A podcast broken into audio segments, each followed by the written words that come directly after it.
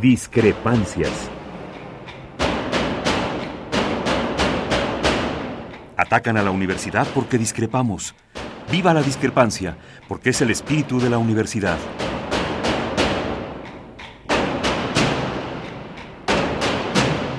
Martes de Discrepancias. Conducen Miguel Ángel Velázquez y Mariana Suárez.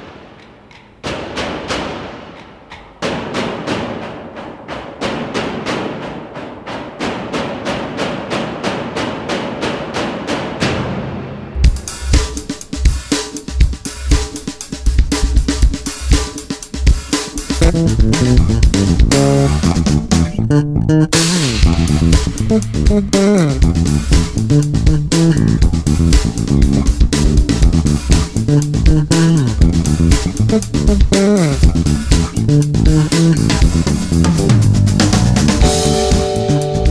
tal? Muy buenas noches. Rápidamente entramos al programa para no perder mucho tiempo. Hoy que hay muchas cosas de aquí hablar con usted, gracias por estar con nosotros. Esto es Discrepancias, esto es Radio UNAM, como siempre con nosotros. Nuestra queridísima Mariana, ¿cómo estás Marianita? Muy buenas noches, muy contenta de estar con ustedes como cada martes. Bienvenidos a esta noche de discrepancias. Y bueno, yo quiero, quiero empezar con esto que sucedió, pues hace un par de días. Enrique Peña Nieto da una entrevista al periódico La Jornada, mi periódico, en la que dice una sarta de cosas que usted debería tener en cuenta para saber por dónde se camina en este país. Dice primero una gran mentira. Dice que las elecciones que vendrán el próximo 5 no serán, no medirán lo que sucede en el, suceda en el 18. Y lo dice desde luego, hoy, de esta manera, porque, porque sabe lo que le va a pasar a su partido. Porque tiene muy clara la idea, o cuando menos así se la han hecho sentir, de que el PRI perderá. Y perderá gran parte de lo que. de, de este país. Y si usted me apura, perderá la presidencia de la República. ¿Por qué? Porque ya no es posible seguir como estamos. Las cifras actuales nos están hablando de aumento de violencia, las cifras actuales nos están hablando de aumento en la pobreza, las cifras actuales nos están hablando de un México que se mueve hacia el fondo del océano, seguramente. No de ninguna otra manera. Dice Peña entonces que no va a ser una medición. Claro que es una medición. Lo que no quiere aceptar es el destino de la derecha, el destino del PRI y del PAN. Esos, esta forma de ver las cosas desde esos partidos, yo creo que va para abajo. Yo creo que la gente no lo soportará más. Que hay en la gente una idea más clara de lo que se vecina y tienen posibilidad de abrir un horizonte que sea mejor para ellos. ¿Y qué sucede? Que Peña Nieto dice, por ejemplo, que nunca sabe cómo fue que se empezó a culpar al gobierno federal de la desaparición de los 43. Sí. No habrá nadie que, que le haya contado al señor Peña cómo fue. No sabrá de la intervención de los militares ni de la Policía Federal. ¿Será que Peña Nieto no gobierna este país y entonces no tendríamos por qué haberlo culpado, culpado de algo que en verdad él no tiene la culpa? Uh -huh. Claro, este, si no gobierna, no tiene culpa. Entonces, creo que tenemos que tener clarísimo qué sucede cuando un gobernante no puede con el paquete, por muchas razones. Entre otras porque la forma de pensar no está adecuada a las necesidades que tiene esta población. Igual sucederá en Estados Unidos con, con Trump. Cosa más horrible. Sí. Imagínese usted, nada más imagínese, por ahí. 400 escritores de Estados Unidos, de los más importantes, van a firmar o están firmando ya una carta en contra de Trump. Ese es el peligro que, lo, que ven ellos, los escritores que están lúcidos y que están, tienen una educación importante. Pero ¿sabe qué pasa con la población? Que la mayoría de los gringos son como Trump y discriminan. y piensan que la guerra es un beneficio. Y creen que la violencia es una parte necesaria de la, de la, de la gobernanza. Entonces, entonces, 400 escritores ponen sus letras al servicio de una comunidad contraria a Donald Trump. ¿Por qué? Porque es un fastidio seguir escuchando y es un peligro pensar en un gobierno de Donald Trump. Y por último, antes de entrar con nuestro invitado, déjenme platicarles que este fin de semana estuvimos dándonos una vuelta por Cuba, donde las cosas no parecen ser como muchos creen, pero tampoco son como muchos desearíamos que fuera. Cuba está en pie. Cuba tiene todavía sus valores muy, muy, muy profundos, muy enraizados. Cuba todavía se siente socialista. Cuba tiene muchas necesidades. Pero le pido un favor, salga a la esquina, dese una vuelta por las calles de su casa y mire qué tanta pobreza hay a su alrededor. Investigue qué tanta libertad que nos dicen todos los días que no existe en Cuba hay en México. ¿Ya usted oyó a Krill diciendo que ya no quiere que vaya la gente a la calle? Pues, ¿para, qué queremos a Trump? Si tenemos a Krill.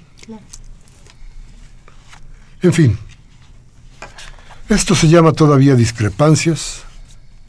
Con todo y el calor y la lluvia, aquí estamos para servirle a usted, para buscar reflexiones conjuntas que nos permitan tener horizontes mucho mejores que los que tenemos actualmente. Mariana, buenas tardes otra vez. Buenas tardes, noches a todos ustedes. Nuestros teléfonos en el estudio. Les recuerdo en cabina tenemos el 5536-8989 y la da sin costo 01800 5052 688. También no olviden nuestro Twitter, arroba discrepancias RU, RU con mayúscula. Hoy hablaremos de educación. Más bien, de la mala educación de los funcionarios de este gobierno que se han dedicado a poner palos a la educación. Vamos al corte, regresamos en un momento.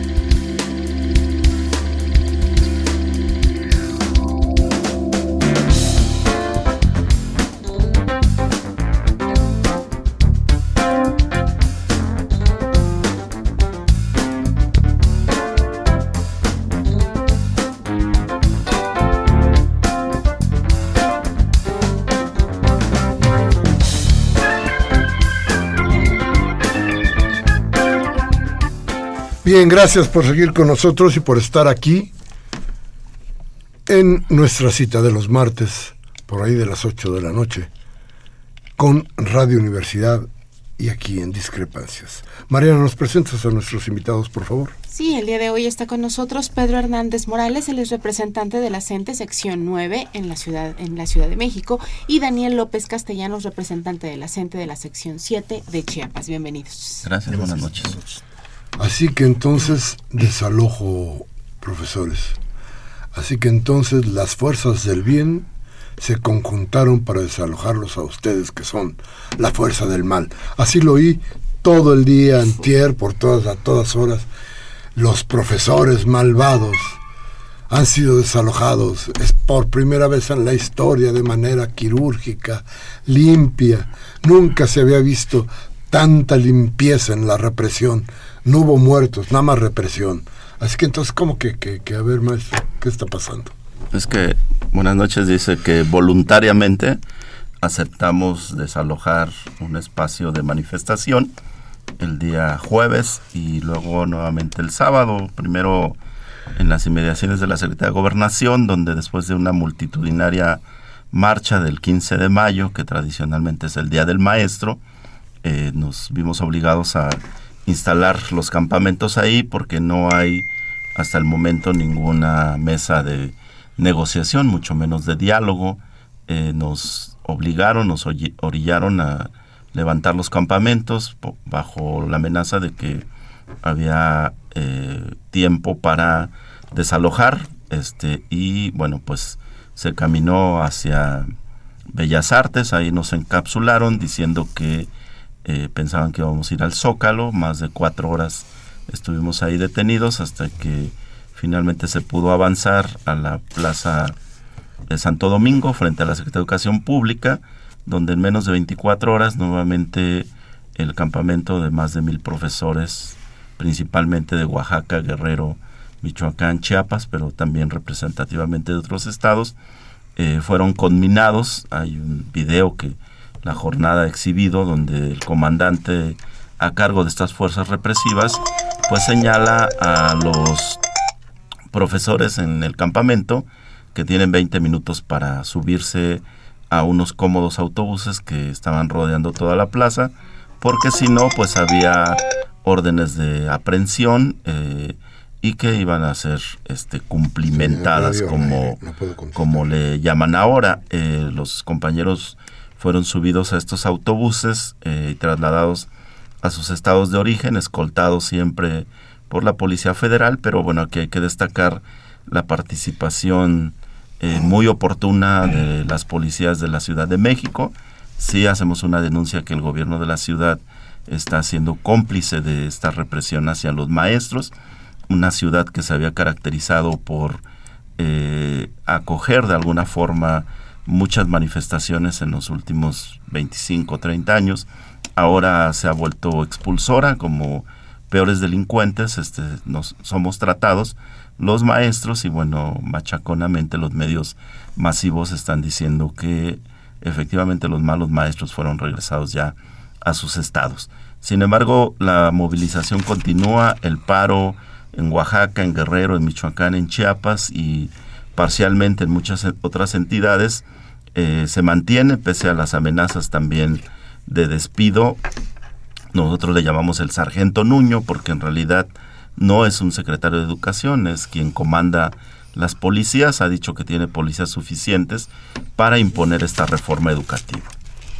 Maestro, eh, ¿Cuáles son las acciones que se prevén en los próximos días, en las próximas semanas? Y si pudiera como darnos un ya después de lo que de lo que planean hacer después de, este desalojo, ¿qué, ¿cuál es el panorama de la educación en México, no? Creo que sería importante también partir de ahí eh, para que para que la gente vea la otra cara de la moneda.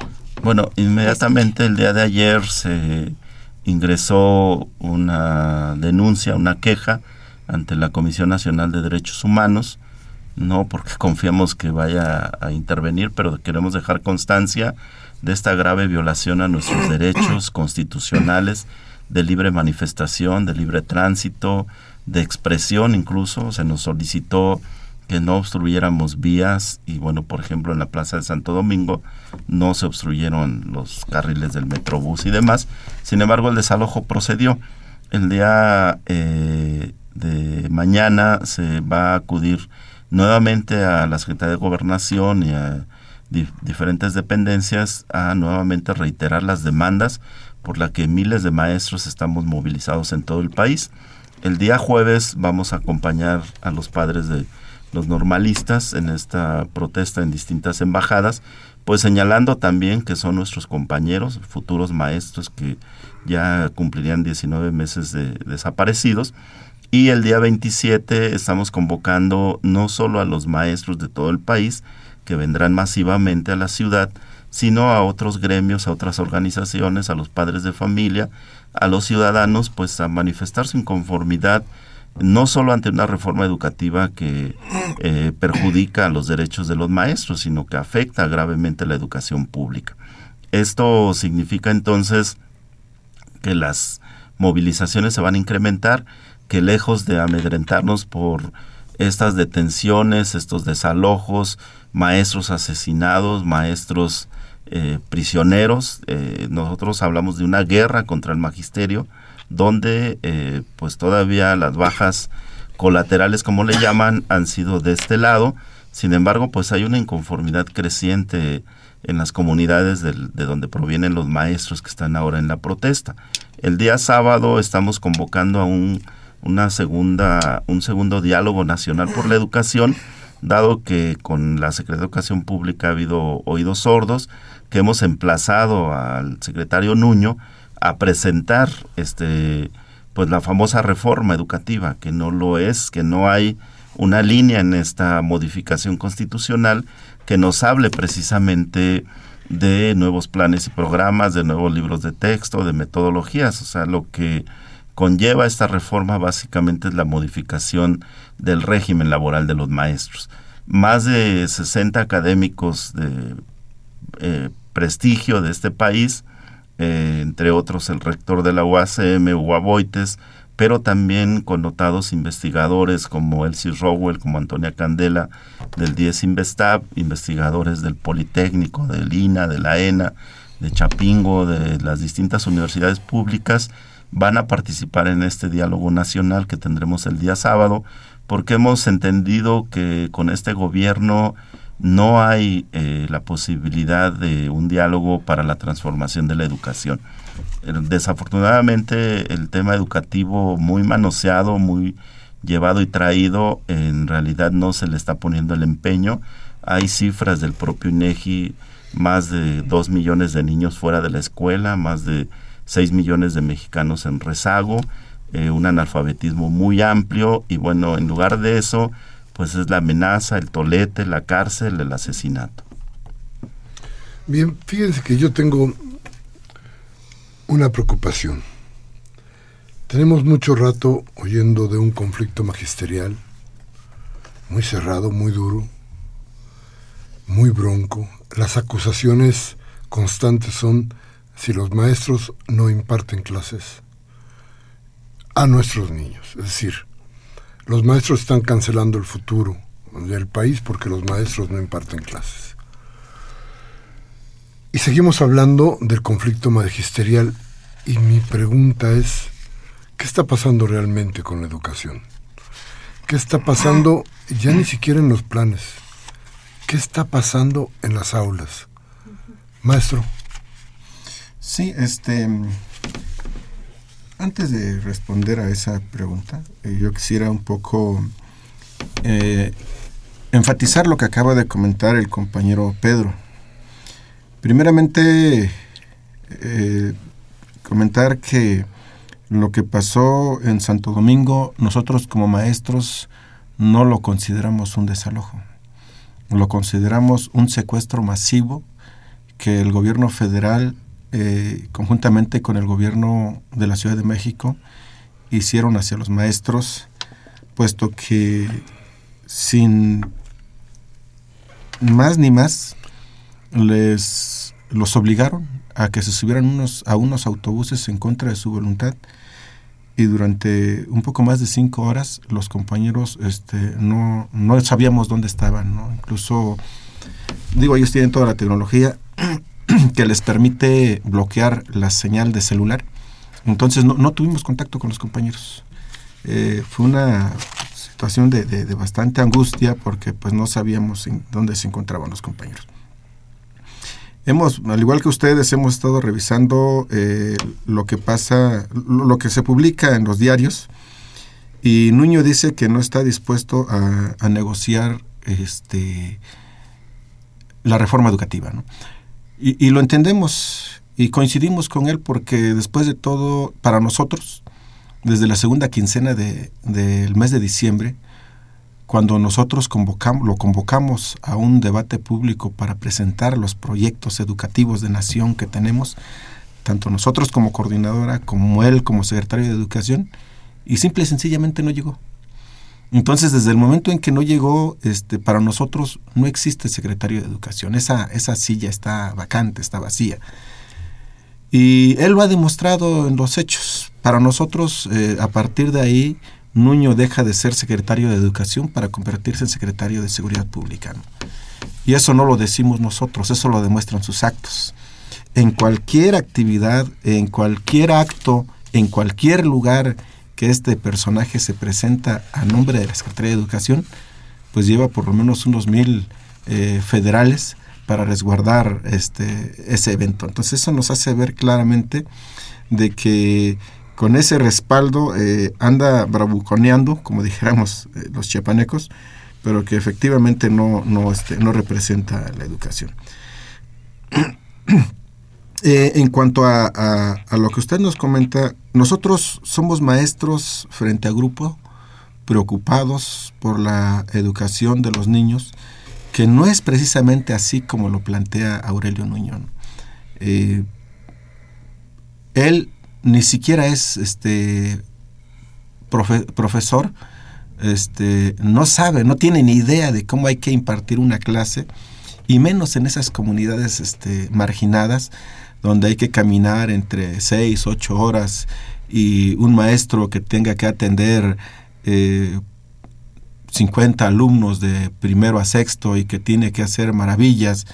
Y, alguna vez le preguntábamos a algunas personas que llegaban a impartir unos cursos y, o sea, el qué hacer, cuál es, si hay alguna, alguna, algún método escrito que nos diga, este, por aquí hay que entrarle, y nos decían, no, pues yo creo que pues ni Piaget hubiera podido con, eso, entendiendo eh, la marginación, la pobreza eh, y, todo lo que conlleva trabajar en una escuela de esas. Entonces, cuando el maestro Pedro habla de la parte educativa, muchos, eh, muchas secciones de la coordinadora estamos construyendo proyectos de educación alternativa y estamos buscando cómo hacer que el niño aprenda pero que es, ese aprendizaje le sirva para la vida, que no sea un aprendizaje mecanicista que lo lleve a, resolver únicamente un examen, sino que, que lo mucho o poco que aprenda, que lo pueda aplicar en su vida diaria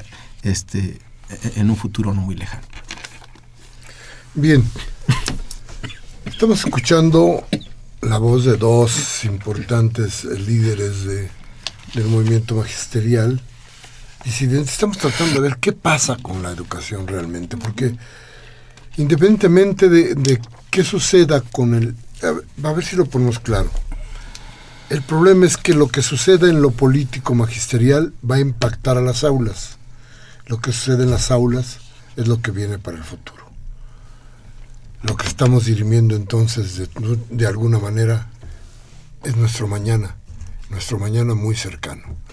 Vamos a ir a un corte y regresamos con ustedes, nuestros teléfonos en cabina. Les recuerdo el 5536-8989 y la da sin costo 01850-52-688. También nuestro Twitter, arroba discrepancias RU, RU en mayúscula. Vamos al corte, regresamos.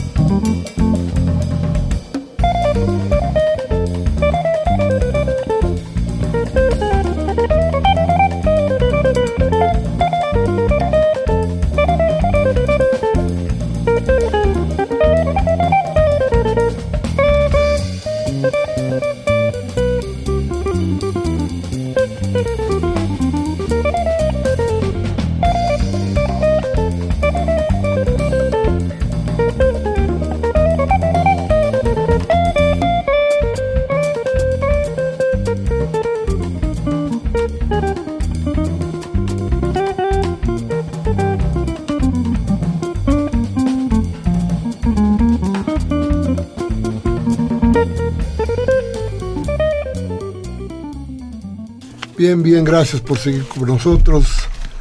Gracias a nuestros invitados y a Mariana, que está aquí lista con nosotros para platicar con ustedes sobre todo lo que ocurre a nuestro alrededor y desde, desde Santiago Krill Trump hasta todo lo demás. En fin.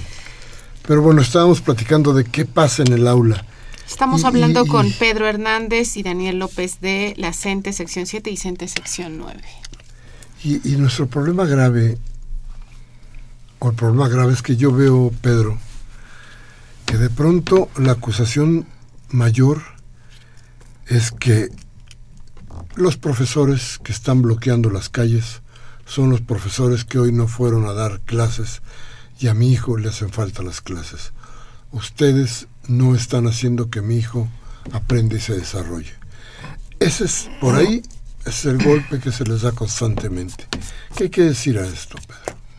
Bueno, aquí nosotros hemos señalado que hay una política que se ha seguido cuando menos en los últimos 26, 28 años, que llamamos neoliberalismo, que en educación pues conlleva un recorte de los recursos, una modificación en planes y programas, en la formación de los docentes. De hecho, ahora el dicho de Nuño es que cualquiera puede ser maestro y bueno, está demostrado que sin la formación pedagógica necesaria, no cualquiera puede ser maestro. Lo que está diciéndonos es que tiene un ejército de 26 mil eh, desempleados que cuando menos van a querer aceptar esta situación. Sin embargo, eh, van a encontrar que en las aulas hay una carencia muy grande. Eh, el compañero viene de Chiapas, yo estoy aquí en la Ciudad de México, en Iztapalapa, al frente de una escuela primaria y bueno, tiene tres años que no hemos recibido recursos ni del gobierno federal, ni del gobierno de la Ciudad de México, ni del gobierno delegacional para el arreglo de las aulas, para la infraestructura, para el mobiliario. Se habla de que cada vez debemos de incrementar el uso de la tecnología y bueno, a los chicos de quinto y de sexto les proporcionaron tabletas. No tenemos acceso a internet eficiente, por ejemplo, aquí en la escuela imagínense en las comunidades este, rurales de Chiapas, de Guerrero, de Michoacán, de Oaxaca. ¿Por qué la lucha principalmente en nuestros estados? Porque además es un rezago ancestral el que tienen, es donde eh, desde hace muchos años no se invierte en educación, donde está más del 50% de escuelas llamadas multigrado, donde cuando mucho habrá un docente o dos atendiendo a los niños de los seis grados. Es decir, no podemos pensar que hay un psicólogo, que hay un director, que hay un subdirector administrativo, que hay un personal que puede ver el problema de educación especial de algunos chicos. Es decir, el mismo maestro tiene que hacer las funciones administrativas de docencia, tal vez barrer la misma escuela, este, arreglar las bancas, etcétera. Entonces es increíble que en lugar de atenderse este gran rezago, el ataque es a los maestros. Se ha preparado sistemáticamente por estos llamados poderes fácticos, las televisoras, eh, las dos grandes televisoras en este país, una y otra vez han machacado que los culpables de la baja calidad educativa, de la deserción, de la reprobación, de el tener eh, cifras como 32 millones de mexicanos en rezago educativo, es decir, que no han logrado culminar su educación básica, es responsabilidad exclusivamente de los maestros. Entonces la solución es correr a los maestros que, que no están funcionando, y más si son de la coordinadora, y más si además defienden sus derechos. Nosotros hemos dicho que no tenemos eh, una situación de falta de compromiso hacia nuestros alumnos. Cotidianamente estamos resolviendo los problemas en las aulas, en las escuelas. Buscamos muchas veces de nuestros propios recursos eh, llegar con algunos materiales para que nuestros eh, alumnos, nuestros estudiantes aprendan mejor. Sin embargo, esto no es reconocido. Se aplica una serie de evaluaciones estandarizadas que una y otra vez resulta que ocupamos el penúltimo o el último lugar en, eh, en comparación con los países de la OCDE, que en realidad eh, simplemente si volteamos al sistema finlandés, bueno, pues son otras condiciones, otras características, el propio aprecio al docente y bueno, en México eh, situaciones como películas como de panzazo y la escuelita de estas televisoras, etcétera, una y otra vez hacen que se piense que los maestros son flojos, y responsables y además si protestan pues aún más, ¿no? Nosotros estamos comprometidos con nuestras comunidades. Cada vez que realizamos un paro, una movilización, hay un compromiso con los padres para regresar, trabajar con los niños, sacarlos adelante y bueno, aún en condiciones adversas eh, tenemos resultados que nosotros consideramos buenos. Sin embargo, este señor Nuño ha determinado que la reforma a sangre y fuego va a pasar. Y parece terrible que a final de cuentas existan comunidades completas que están pensando que esto sí es posible y se puede dar y que además, qué bueno que se dé, ¿no? Vamos a ir rápidamente a un corte, vamos a regresar con ustedes para seguir platicando sobre la educación el conflicto magisterial y lo que viene de inmediato. ¿Nuestros teléfonos, Mariana? 5536-8989, la da sin costo 01850-52-688. Llámenos, acuérdese que su voz es lo más importante en este programa. Vamos al corte.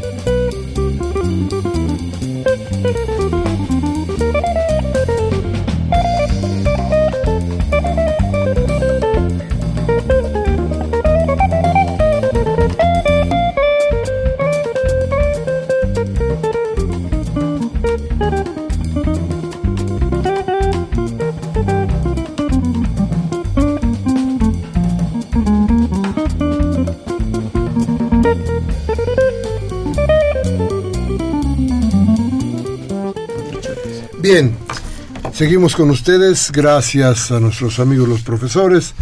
Gracias Mariana que sigue con nosotros. Marianita, ¿quiénes son nuestros invitados? Seguimos hablando con Daniel López de la CENTE sección 7 de Chiapas y Pedro Hernández Morales de la CENTE sección 9 de la Ciudad de México. A quienes les damos las gracias por permanecer en este programa, sobre todo con usted, para que tratemos de entender qué cosa es este conflicto, por qué están luchando. ¿Qué hay de fondo? ¿no? Eh, un poco lo decíamos hace, hace rato, pero ¿qué, ¿qué es lo que realmente hay de fondo? ¿Cuáles son las intenciones de fondo de este gobierno, de esta Secretaría de Educación a nivel nacional con ustedes los maestros y con esta lucha magisterial? Bueno, nosotros creemos que sí hay un asunto de fondo. Ya lo, lo puntualizaba el compañero Pedro, eh, la política neoliberal trae como un asunto de fondo de que en México eh, la reforma educativa lo que plantea es que los maestros reproduzcan a niños dóciles, a niños que acepten tal cual, cual viene la, las imposiciones que el régimen está haciendo, ¿no? Es decir, este, que no sean niños que que, critiquen este, esta, estado de cosas que se está viviendo. Es decir, si, si hay un aumento en, los precios, bueno, aceptarlo como vienen. Es decir, eh, toda esta imposición. Entonces, nosotros eh, eh, creemos, estamos convencidos, no solamente creemos, que tenemos que construir a jóvenes críticos, a jóvenes que tengan, que, que, no acepten las cosas solo porque el Estado así lo plantea, sino que hagan cuestionamientos, defiendan sus derechos, defiendan sus intereses. Y, y nosotros decimos que esta política eh, educativa que, que tiene ahorita el Estado mexicano no obedece a los intereses o a las necesidades de las comunidades rurales. Nosotros, yo les puedo hablar de, del estado de Chiapas, un estado con, un alto índice de, pueblos originarios, donde prácticamente este, es difícil accesar a las comunidades, como yo lo comentaba. Mm, digo, se me ocurre ahorita hablar de, de la última escuela en la que yo he estado, el profesor Rafael Ramírez Castañeda del, del ejido Tierra Blanca, en los límites con Guatemala y vemos cómo eh, hay, hay necesidades enormes y a pesar de, esas, de esas carencias que los niños tienen, los maestros tenemos que buscar eh, seguir construyendo sueños con ellos, seguir construyendo eh, ideas que les permitan a ellos entender que un mundo mejor, que un mundo diferente es posible.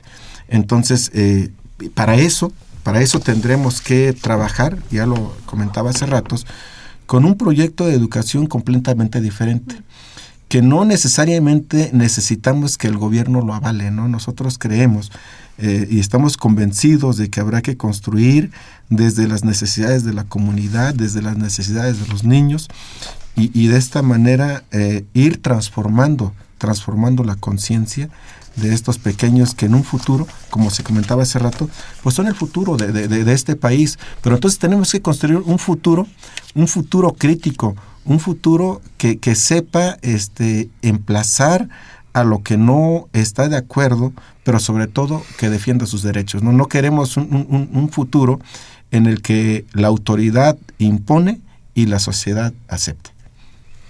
Y terrible, Pedro, ¿no? Porque parecería que a final de cuentas lo que ustedes tienen que hacer es meterse a las aulas y enseñarle a los niños cómo decirle que sí, por ejemplo, a los gringos.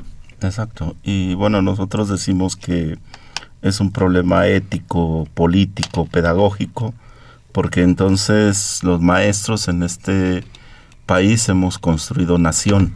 Los maestros hemos estado en las grandes batallas, en todos los movimientos y muchas veces los maestros han dado pues su vida y bueno pues recordemos a varios de ellos que eh, nos señalaron que entonces hay un compromiso con el pueblo que necesitamos educar para la libertad, para la emancipación, para resolver los problemas, para hacerse cargo eh, de nuestro futuro. Eh, no podemos enseñar a nuestros niños y a nuestros jóvenes a la obediencia, a la disciplina militar, al aceptar el estado de cosas que, bueno, pues eh, es lo que se busca con esta reforma educativa. Nosotros decimos que esta reforma educativa está fracasando porque en lugar del diálogo están los toletes, en lugar del consenso está el autoritarismo, en lugar de la confianza está el miedo, en lugar del modelo educativo está un control laboral y la rendición del oponente. Es decir, pareciera que entonces la guerra contra el magisterio es borrarlo, desaparecerlo y obtener solamente técnicos en educación que sigan al pie de la letra esos nuevos planes que aún no anuncia el sargento Nuño. Y bueno, eh, creemos que este pueblo, esta sociedad merece otra educación y que también eh, las condiciones en las que vivimos pues nos hacen a que los maestros sigamos en esta lucha. Fíjense qué grave, lo digo así, esto es de, de mi ronco pecho solamente para que lo escuchemos, pero fíjense qué grave. Este modelo de gobierno que hemos tenido desde hace más de 30 años nos ha robado los recursos energéticos, nos ha robado los sistemas de comunicación, eh, por ejemplo, los, los sistemas de para tener cierto tipo de bienestar como la luz, que ya no estén. Nos han ido robando, ahora quieren robarnos las calles, pero nos quieren robar el futuro. Es tan grave como que nos quieren robar el futuro. ¿Cómo nos los quieren robar? Haciendo de los niños, de los niños de la población, sus soldados más fieles. Qué peligroso, ¿no? Vamos a un corte y regresamos de inmediato con ustedes y con sus llamadas para luego dar paso al final de nuestro programa con la voz de nuestros invitados. Vamos al corte, Mariana. Síganos llamando al 5536-8989 y a la alada sin costo 01850 52 688. Vamos al corte.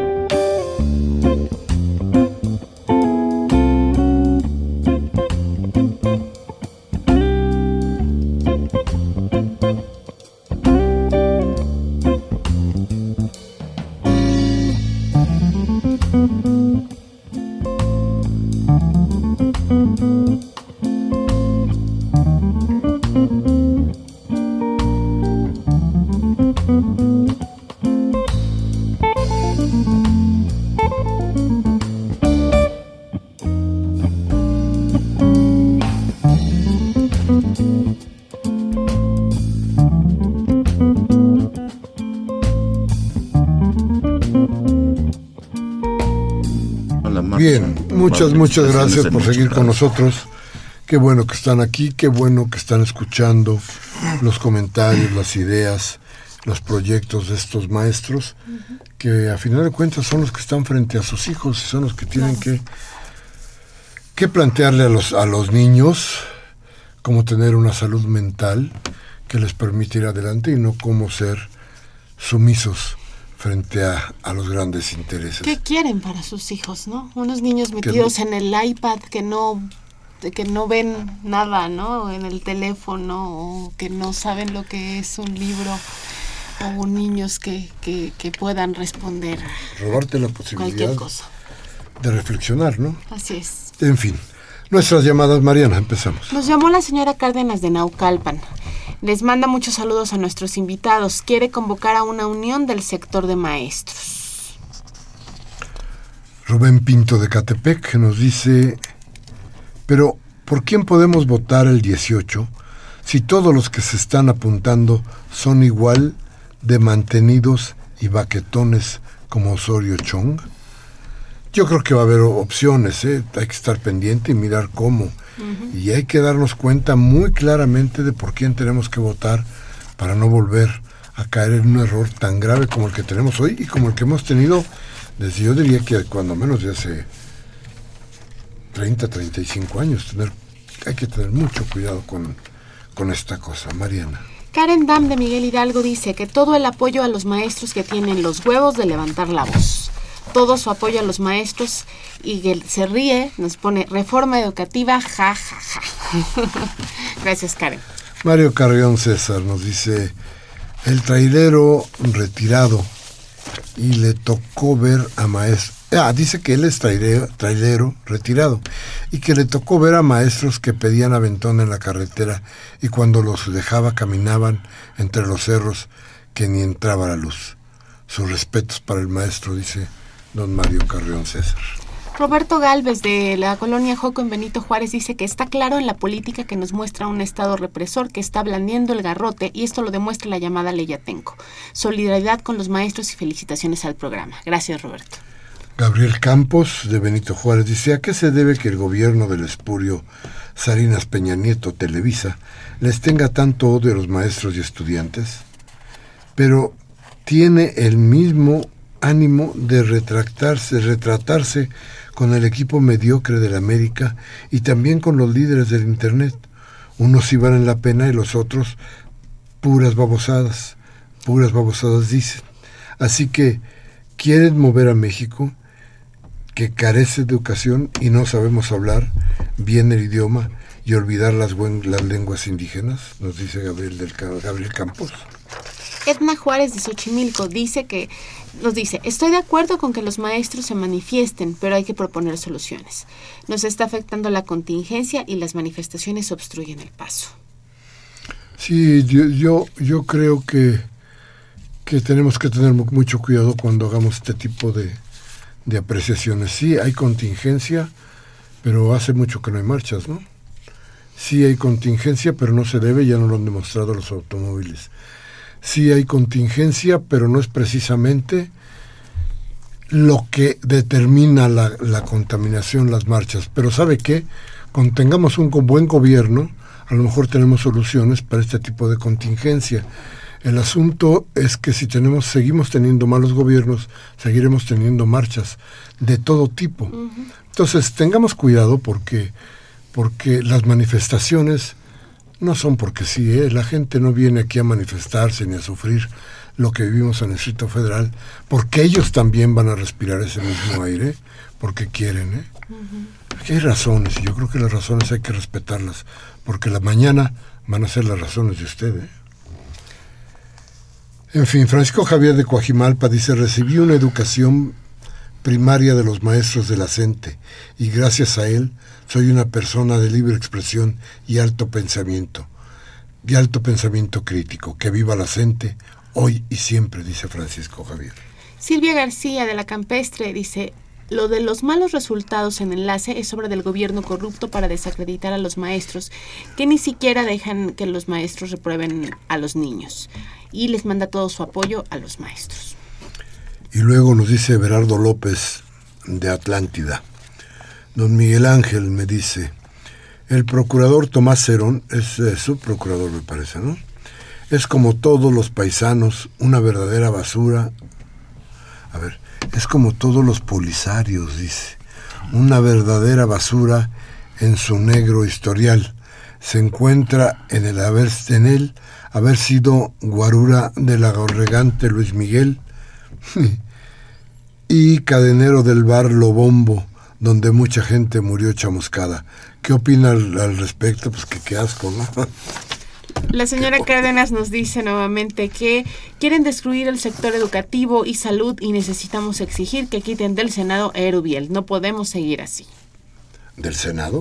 Sí, así dice. Del Senado, yo también dije. El Senado Erubiel será del... Del, gobierno, del, Estado, de México. La señora Sofía López de Venustiano Carranza dice, escucha el programa cada martes. Le quiere decir a los maestros que hay mucha gente que está con ellos y que entiende y que sabe que están en lo correcto y que defienden su causa. Máximo García de Venustiano Carranza les manda muchos saludos a nuestros invitados. Dice que hace dos semanas vino una comisión de Estados Unidos de altos funcionarios en Los Pinos con Enrique Peña Nieto para felicitarlo por llevar a cabo los mandatos de reformas que les han impuesto. El ingeniero Martínez de Polanco nos dice, hace muchos años escuchaba el programa y le da mucha pena escuchar que la situación del país sigue siendo una vergüenza. Siente que nos siguen gobernando puros simuladores y charlatanes, incluidas las instituciones, al ejército y la armada. Es una vergüenza vivir en México. La situación en México está cada vez peor. Ha sido redescucha desde hace años, ingeniero Gonzalo Martínez. Un abrazo, señor ingeniero, y gracias por escucharnos. Augusto Alguín de Coyoacán te manda felicitaciones, Miguel Ángel, por el planteamiento del problema. Dice que el problema es administrativo y educacional. Administrativo por la corrupción y educacional por deficiencia. Produce y aumenta deficiencias educacionales. Agustín Mondragón del Centro Histórico dice a Radio Escucha y a los programas les digo, a los del programa les digo que las críticas a la ley de educación no deben ser contra Aurelio Núñez ni contra Enrique Peña Nieto. Ellos son los instrumentos que usa el clero político explotador de la educación privada, de las transnacionales que no quieren trabajadores pensantes en el del Banco Mundial, eh, que no quieren trabajadores pensantes, del Banco Mundial que intenta apoderarse de la educación, de la educación a través de sus empresarios para que México se instale en la robotización mental de los mexicanos perdiendo sus principios orígenes y tradiciones, que es lo que mantiene a los indígenas firmes en sus tradiciones, y la gente debe elevar su crítica desenmascarando a los traidores de México. Sara García de Benito Juárez nos pregunta, ¿nos pueden hablar de planes y programas, les preguntan nuestros invitados, y contenidos específicos y cómo usarán la metodología pedagógica con, los con las actuales carencias? Luis Miguel Vargas San Antonio Milpalta dice, y le agradecemos sus felicitaciones. Dice indignado a los mexicanos por lo que están haciendo los maestros. ¿Qué hay que hacer para sacar a este asesino Enrique Peña Nieto?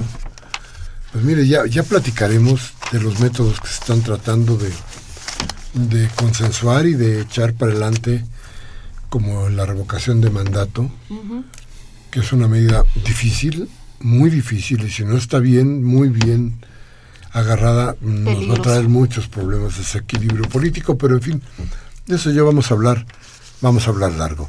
Les pido maestros, ¿cómo cerramos el programa? Pedro.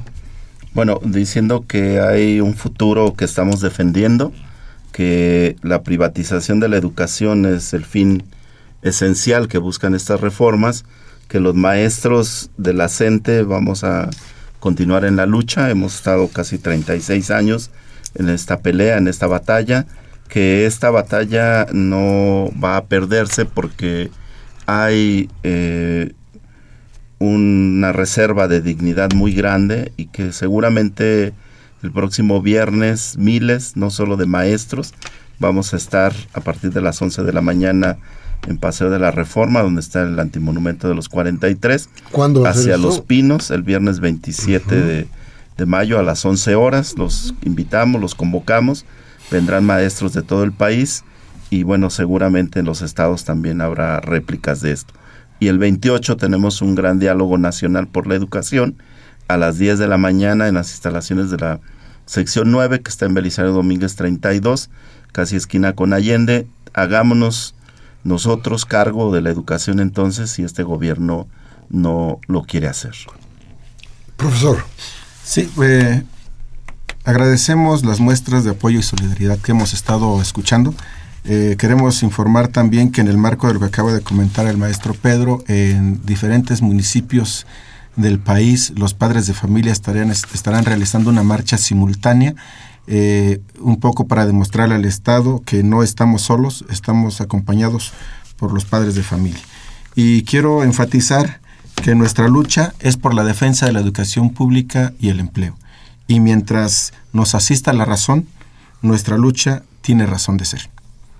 Y estarán, como dices, la gente, los, los familiares, acompañando esta, esta, estas marchas el viernes, ¿verdad? Sí, así es. El viernes es la marcha y el sábado el diálogo. El diálogo. ¿Sí? Sí, así la es. marcha, ¿me nos repites? A las 11 de la mañana, eh, el cruce de Reforma a Bucareli, en el antimonumento a los 43, y vamos hacia Los Pinos. El día anterior, el jueves 26, estaremos acompañando a los padres de los 43. Esto también es una exigencia de la coordinadora. Deben de presentarse con vida a nuestros compañeros normalistas de Ayotzinapa. Déjame decirte algo, para los pinos está vedado el paso. Sí, lo sabemos, pero creo que esta marcha ocupará todo reforma, desde eh, ahí en Bucareli hasta Los Pinos seguramente. ¿Y qué pasa cuando lleguen los camiones y les digan que se suban? Y si no, si- porque si no tienen orden de aprehensión. Pues no creo que, tengan suficientes camiones para tantos compañeros. Estamos, esperamos una marcha multitudinaria y como decíamos, no solamente vamos a ser maestros, estamos este, con- seguros de que mucha gente se va a solidarizar con nosotros, organizaciones sociales y campesinas. Y, y bueno, pues si tienen la suficiente cantidad de camiones, pues veremos qué hacemos. ¿no? Muy bien. Pues muchas gracias, se acabó discrepancias. Gracias a nuestros invitados, profesor Pedro. Gracias, Profesor, buenas noches. muchas gracias por estar con nosotros. Qué bueno que están aquí. Esta es su casa, Gracias. Gracias por la invitación. hasta donde nos permitan. bien, gracias Mariana por Gracias estar con a todos. nosotros. Muy buenas noches, hoy 17 de mayo del 2016. Humberto Sánchez Castrejón en los controles técnicos, Ana Villar en la asistencia de producción y Adriana Castellanos en la producción. Gracias Anita, gracias a usted por estar con nosotros. Yo como siempre les pido, por favor, si lo que hemos dicho aquí le ha servido, mañana tómese un café con sus amigos. Hable de lo que aquí hablamos. Y si puede, reflexione. Dígaselo a sus amigos. Procure, procure pensar en todo lo que aquí se dijo. Pero si su idea es no pensar, si usted lo que no quiere es darse cuenta de la realidad y lo mejor es seguir con la cabeza en el hoyo, no tenga usted problema. Televisa y Radio Fórmula son un hoyote para que usted no piense. Hasta la próxima.